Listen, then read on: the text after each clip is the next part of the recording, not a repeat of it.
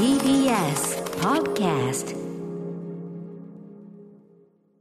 時刻は7時47分 TBS ラジオキーステーションにお送りしているアフターシックスジャンクションえーパーソナリティのライムスター歌丸です。宇垣美里ですさあ、ここからはまだ名前がついてない日常の場面や感情に新たな名前を与え、声高に提唱していく新概念提唱型投稿コーナー。火曜日にお送りするのは、何かが始まる音がする YOKAN 予感。これいつもさ流れ出すけど、これが予感という曲なのね。あそうなんです。あの、うん。合唱の曲ですね、うん、いいきなり何なんだっていうね。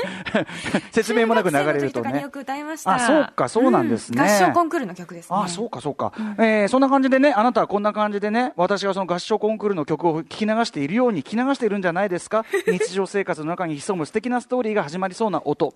例えば海外の旅行先で幼馴染とばったり再会。これ本当にねあったりしますからね。面白いよね、えーはたまたたまたま面接で一緒だった女性が伊藤という名前だった。僕の名前は佐藤。とうとう人弁がかぶっている。これってひょっとして運命。まあこれかなりやばいやつというジャンルですけども、こういうのがつまり TBS ラジオの新しいキャッチコピー、何かが始まる音がするということなのです。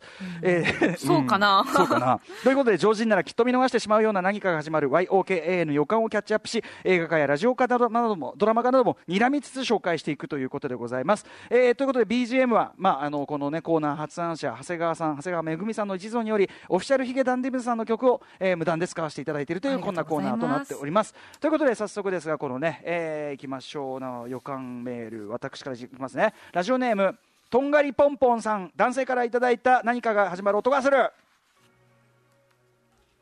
これは私が15年前高校高校1年生だった時の話です高校1年の6月に3年に一度開催される高校の文化祭がありました男子校ということもあり唯一の交流場と言っていいほどの祭りがまだクラスメイトもろくに覚えてない高校1年早々にやってきて何の考えもなく当日を迎えました。当日は各クラスの出し物や体育館での音楽祭等が、えー催されそれなりに盛り上がっていました。そんな当日の昼過ぎに担任の教室がクラスにやってきて誰か来てくれと言いました。たまたまドアの近くにいたのでやれやれと思いながら手を挙げついていきました。いい子ですね、えー、軽減にいいに思いながらついていくと校門の外の車に年上の女子高生がいました。あら？どうやらこの人は近くの女子校の生徒会長で文化祭を見学に来たとのことでした。その日は雨が降っており一緒に傘を差して体育館まで案内してくれないかと言い残し教師は去っていきました。教師をなぜあなたが案内しないのか なぜわざわざ生徒を呼びに行ったのかと即座に思いましたが残された2人傘は1つ。これは何かの予感？そう思いながら傘の下へその彼女を案内し体育館へ向かって歩き始めました。体育館までの距離わずか30メートル、何か話そう話そうと考えているうちに到着してしまいあ着きました。どうもありがとうと会話をしただけでこの出会いは終わりを迎えました。この時高校3年間で唯一女子高生と話した会話になるとは思いもしませんでした、あるあるあるある。でれれれそんなにないもんなんですね。これはですねあの男子校にとってですね、まあはい。唯一同世代のその女子高生と、まあ、ナンパ等によらずですね、ん。えー自然にこう知り合う機会としての学園祭。これは本当に私も切実に分かります。学園祭に来るんですか？そうですね。やっぱりあのー近隣の学校の子たちとかがまあき来てくれるわけですねだ。まあ特にそのやっぱり改正だなんだって言いますともう本当にねまあ実際にやってることもすごい面白かったりして、まあ人来るんです。まあでもまあ私なんかガモ組んだりなんかだとなかなかねこれはえーまあ来てくださるだけでありがたいってでも本当にこれ冗談抜きであの。この1年に一度僕らは9月でしたけど1年に一度その学祭の日だけその話せる。でそれ以外は本当に俺女性と話したのお母さんだけだこの1年って。本当に全然ありますから。え塾とかそうか。予備校もほらあの例えば中高一貫だったりするとそんなんいちいち行かないしその受験とか。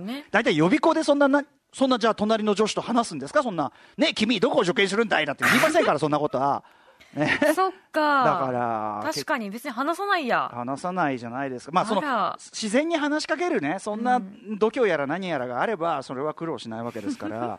でやっぱこういうねたった30メートルのこれがもう本当に高校のとか中高の間のなんかビッグドラマなんですよね。宝物ですこねここに予感を感じる以外ないんだもん。あとは小学校の時のアルバムとか見てこの子可愛かったなとか そういう話になるんだもん。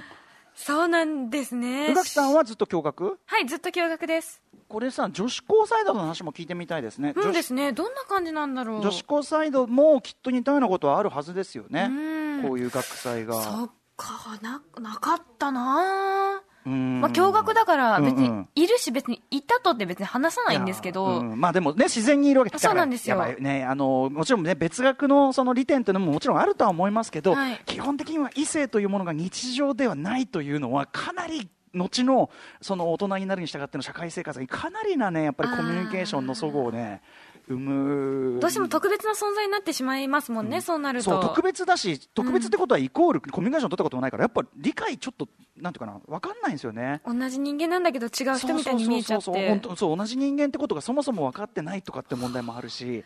だからすごく崇拝するかあとちょっと調子こき始めると途端になんか見下し始めたりね、あーろくなもんじゃないわけです。ろくなもんじゃないわけです。でもこの30メートルの思い出ここは純粋なんですここは。本当に。大事にしようその思い出。よかったよかった。わかるぞその30メートル。繰り返し思い出すよなその30メートルのことをな、ね無理ね無理。うん、そしてこのオフィシャルヒゲダンディズムの曲みたいのが流れてるよな。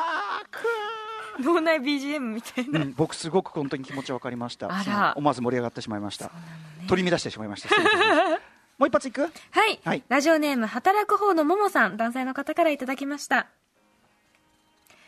今回私が感じた予感ではなく知らない誰かの予感の痕跡の話です古本には時々前の持ち主がしおり代わりに使ったメモが挟まっていることがあります普通は本屋のレシートだったりしますが少しだけプレミア価格がついていたその推理小説には女性の筆跡らしいこんなメモが挟まっていました〇〇くん、ありがとう。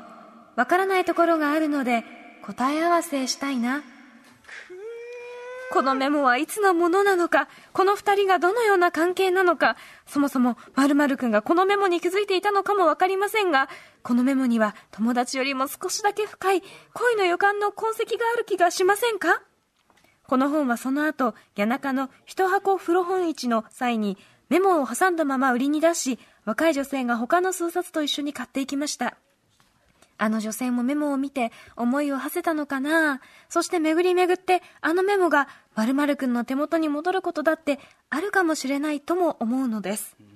映画化するならメモをやり取りした二人は町田くんの世界の主人公カップルにお願いしたいな。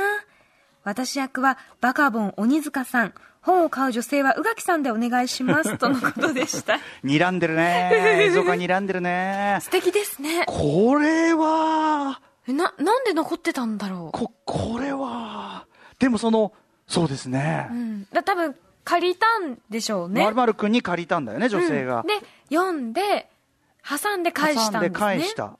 でその後そのねえこのその答え合わせしたいなってとこにそのまだ2人がそこまではうん。親しくなりきってない中で本を貸し借りして、はい。で女性側はそういうところでこういうコミュニケーションのとね口をね次につなげるっってていいう感じ。うあれがあるけど、うん。これが入ったままというまず A うん。き男気づかず。確かに。貸して別にもう読んだ後の本だとあ見ないかもしれ読んだ読んだ。あいつびっくりしたでしょ、犯人あいつびっくりしたでしょ？マジで。マジで。薄っぺらな男だ。いやいやいやしょうがない。しょうがないじゃんそれはさ。あの目も気づかず、はいはいはい。悲しいすれ違いパターン。待って待って。メモを見たにもかかわらず戻してそれが人手に出てるってこれどういう、例えば例えばですよ、はいはい。え私の推理ですが、はい。見て気づく。でもう一回直してこう話し合いとかして、うん。その後その二人がどういう関係になったかわからないけれども、うん結果ちょっと違うねって違う道に行ったらもうその本のことってその本にうん。メモを、うん。あの封印して、うんうん。そうそのままにしてるかもしれない。でもじゃあちょっと一番いい感じの想像しましょうか、うん。答え合わせしたいな答え合わせ二人した2人は結構その後ね付き合って、なんなら今もご結婚して幸せな家族になっている、そんなある日。でお父さんお母さんってどうやって知り合ったの？うんこうやって文庫本のやり取りしてなんとかかんとかでね。そういえばあの本どうしたっけ？あれ引っ越しの時に。出しちゃった。もうその後の二人にはもう大切なものじゃない。だってその子がたくさんあるから。だていうか大切なものだけどうっかり出しちゃっててというか、あもう閉めてだって。良という。い良い予感でございました。よかった。何があったんだろう以上火曜日の新概念提唱型投稿コーナー何かが始まるああれ犯人びっくりしたべ犯人マジで、YOKAN 予感でした。あれビビったべ。ダメだ。After Six Junction.